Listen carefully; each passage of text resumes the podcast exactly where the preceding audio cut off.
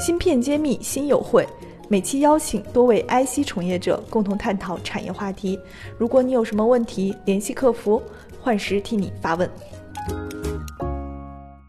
现在我们会发现，这个刚刚大家也分析了我们现在市场的情况，确实存在了有的地方会很谨很兴盛，但是也有地方会出现一些悲观。那我也在想另外一个问题，我们这几年一直在谈国产替代，那么存储器其实又属于我们国内，呃，中国消费量非常大的一个板块，那会不会，呃，像我们现在所有的设备或者是市场一直被这几家巨头在占据着，像三星啊、东芝啊、海力士，那，他们美光，像他们这一次也受疫情影响会比较大，会不会？我想我我自己的推测，作为一个旁观者的推测，像他们会不会因为疫情影响了他们的？研发或者是影响了他们的市场开拓，我们国产替代会不会有机会来进行突破？那这是我第一个问题啊。第二个问题，如果说各位觉得这个这个是我的乐观的揣测，那什么原因导致了我们国产的存储器厂商很难实现大规模的进口替代？或者说各位都是在行业内准备了深耕了很多年的，你们觉得发展起来难点在哪里？也给我们大家，尤其是很不是很了解存储器这个细节的这个听众们做一个拆解。嗯，那我想这个话题先由这个陈雷总先来吧。嗯，因为我知道您自己也是在海外的大厂，还有国内的公司、台湾的公司，就台湾地区的公司都待过，所以我想你会有很多不同的视角。嗯嗯呃，其实我觉得，嗯，我觉得从长期来看，不管有没有这次疫情。呃，国内的半导体包括存储器，呃，还是会陆续的呃往前进，就是起到我们所说的进口替代这样一个作用。呃，其实我觉得，我个人觉得这个疫情只是一个很小小的一个坎坷吧。呃，因为它最多影响一个季度或者两个季度。呃，即使是一年，其实如果我们看半导体的历史，一年也是也比较短的一个时间吧。所以我觉得，我个人觉得这个疫情不会打断我们这个国内半导体，包括存储器这个国产替代的一个脚步，啊，这是一个，呃，这是您的第一个问题。那第二个问题是说，呃，为什么好像国产替代是比较难，特别是存储器这方面？其实我们也可以看到，存储器这个产品其实已经有了二三十年甚至更远的一个历史了。那现在看来，其实我们国家的半导体的起，呃，应该说起步不是很晚，但是发展的这个经历还是比较坎坷的。我觉得我们呃整个中国对半导体这个产业的重视，还是要从中心事件开始说起。那我记得我刚刚参加工作的时候，我跟我奶奶说我去做半导体这个行业了。我奶奶说现在还有卖半导体收音机的吗？有老人家的认为半导体就是个半导体收音机。但是我相信经过中芯事件之后，很多国人都知道半导体是怎么回事儿，对吧？很多人说半导体是一个被美国卡脖子的一个技术。呃，我相信这是一个很好的一个一个启蒙的一个运动。那。其实从半导体就是存储器的研发来看，它是需要一个积累的过程，所以我们可以我们会看到国内的很多半导体的创业，呃团队，特别是存储器的创业团队，都是从比较简单的产品开始做。我们讲到，我们可以看到很多团队在做 NOR Flash，那相对来说，国内能有独立研发能力、产品的设计能力，能做 SLC NAND 或者说 NAND NAND Flash 的团队应该不多，我相信应该就两三家吧。那做到 DRAM 的话，我相信大家也都知道，比如说，嗯呃，合肥长兴或者是长江存储，分别是做 DRAM 和 3D NAND，这个过程是非常的一个，呃，需要一个非常漫长的过程，也需要大量的一个资金的投入。这个不是，嗯，我们说的不是几几十亿，也不是几百亿，是几百亿美元的这个事情。我觉得是是需要我们一个长期的投入，对。嗯，好的。呃，Mark，你来回答一下这个问题。嗯，呃，我觉得这个疫情的影响对国产替代，呃呃，它的可能还是有一些呃。就有些促进的，呃，可能是从两个方面，一个从物流的角度上面来看，就是你从国外啊整个物流过来，这个地方呢会加长这个物流的这这个时间，这是第一个。然后第二个呢，我觉得从大环境来说，嗯，疫情必然对经济造成影响，那影响之后，那我觉得就是类似于刚才我们提到的新基建，是吧？那个新基建，那新基建的话，这个地方，呃，我觉得它是一个契机。那呃，国产的替代，我觉得国产东西就是。呃，有些可能跟在技术上面或者它的成熟度、可靠上面它有点差距。但是任何一个产品，它从出来时候就是说，呃，有差距不怕，然后怕就怕在你没人用，因为没人用的话，你的产品你永远不知道这个产品到底差距在哪里啊。然后而且就是中美贸易战从中兴事件开始，这个到现在，大家就知道，呃，核心东西。还是要掌握在手里面。虽然我个人对这个地方呢，我还是有一些看法，就是说，嗯，我们现在讲的国产替代，然后是因为中美贸易战，那这个呢，我觉得是放在整个历史、整个经济社会里面来说，这个过分的强调所谓的国产替代，呃，呃。就是就是，我觉得这个事情不能过。那我们要做的事情就是说，不能因为说，呃，人家卡了我脖子，所有的东西我从头到尾需要做。因为我一直很奇怪，就是我上高中的那个年代，我们政治经济学里面讲的一个典型的案例，说好一架波音飞机是由全球好多国好多国家来提供的，在提倡的是经济一体化、地球村的概念。那为什么现在会回到这个所有东西要讲这个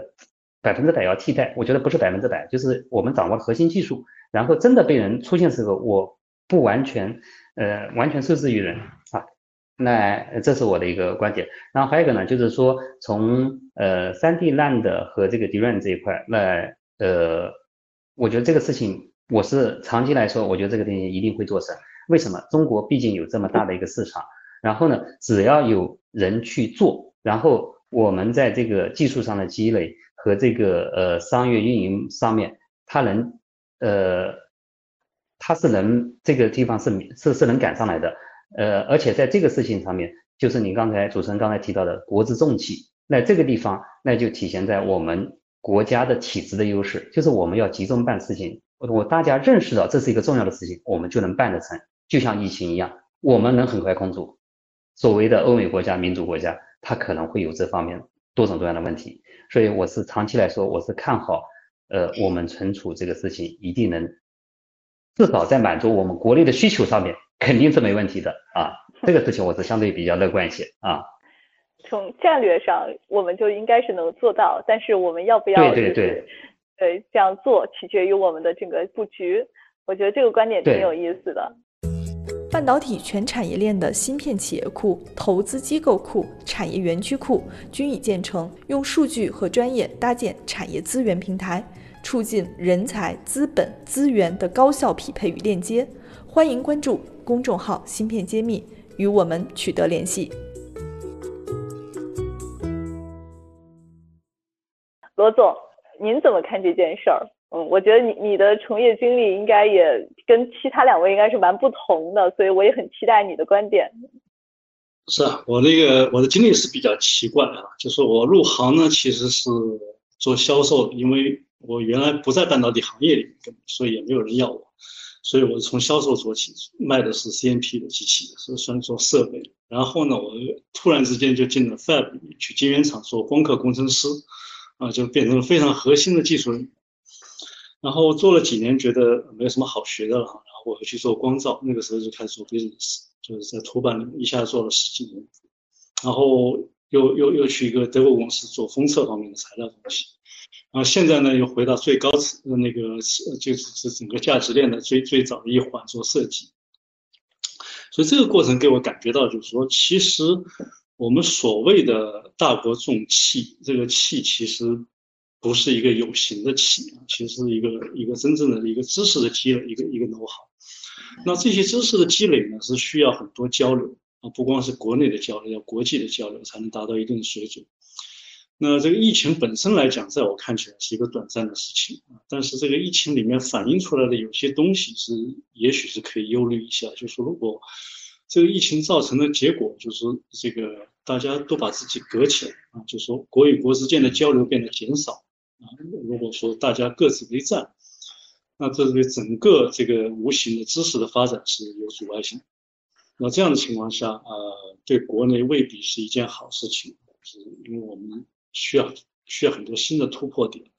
那是需要跟国外更多的交流，而不是更少的交流。嗯，你你想要自己有更多的东西的一个途径，不是关起门来在自己家里读书，而是多出去交流，对吧？啊，这个这个这个是才是更好的一个途径。所以我认为，呃，可能还是要扩大交流，在这个方面才才是才是一个一个方法。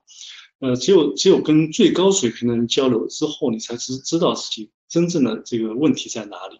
啊，就突出出路在哪里，突破点在哪里，这才才能有一个真正可以成为方向的东西。就是就像就像爱普这个公司发展一样，就是我们为什么会去找一个很小的区域，在里面呃拿百分之四十、百分之七十的呃市市场份额？因为那个那个实际上不是我们要选择，而这而是这个这个是其实市场规律的选择，这是唯一的生存之道。呃，一个定一个公司到底是一个科技公司，还是一个传统产业，还是一个什么？不是在于说这个公司在做什么，而实际上是在在于说这个公司根本的核心竞争力是什么啊？你如果说这个公司是科技公司，那么好，那这个公司就是按定义来说，它的核心竞争力应该是科技。那你这个科技就应该成为你的公司的护城河，对吧？那你如果科技是你公这个公司的护城河的话，那按按道理你根本不应该有竞争对手，就是应该是一个对手都没有。那如果放宽一点，像三星那样有个两三个对手，啊，你超过三个你就很难很难把自己称之为高科技公司，对吧？所以。这种情况下，我觉得就是你你首先首先认识到什么高度才是真正的高度，然后才去认识到中间的差距，才去针针对就是最好的行业里面最好最领先的公司去多交流多学习，这个才是生存之道。但最后你一定要选择一个不同的路，你不可能去走跟人家完全一样的路，试图超过人家，这是非常非常困难。嗯。嗯，哎，主持人，我想补充一点哈，就是说，呃，就是在这个上面呢，我我可以打个比如，就是讲我们这个呃国产替代呃和这个这个呃 memory 的最终的发展能不能起来，就是相当于类似于现在建这个野生动物保护区这样的一个概念，因为有些动物它濒临灭绝了，所以它在自然界里面它很难繁衍，然后我搞个保护区把它圈起来。圈起来之后，然后我让它繁殖了一定数量，然后我再把它放给野外。所以我们的呃 memory 这一块就是呃可能也是这样的，就是国产呃替代给了我们这样的一个机会，让你长大的机会。但是如果说你要真正的成为一个市场，成为一个呃世界性的公司，然后能能经历这个市场竞争，必须你要呃茁壮成长起来。就是你不可能一直在这个温室里面，就是温室里面我让你养大。最终你成呃成长成才，你还是要回归到这个呃市场的竞争，你要去跟三星绝对能拼得过它，这个时候才是一个市场，才是一个世界级的公司啊。芯片揭秘，产业人自己的发声平台，科普前沿信息，剖析科技赋能时代，推动新技术的认可与应用，致力于以细分领域专业化的深度服务，推动芯片产业。人才、资本与技术的融合，喜欢就点赞转发支持下我们。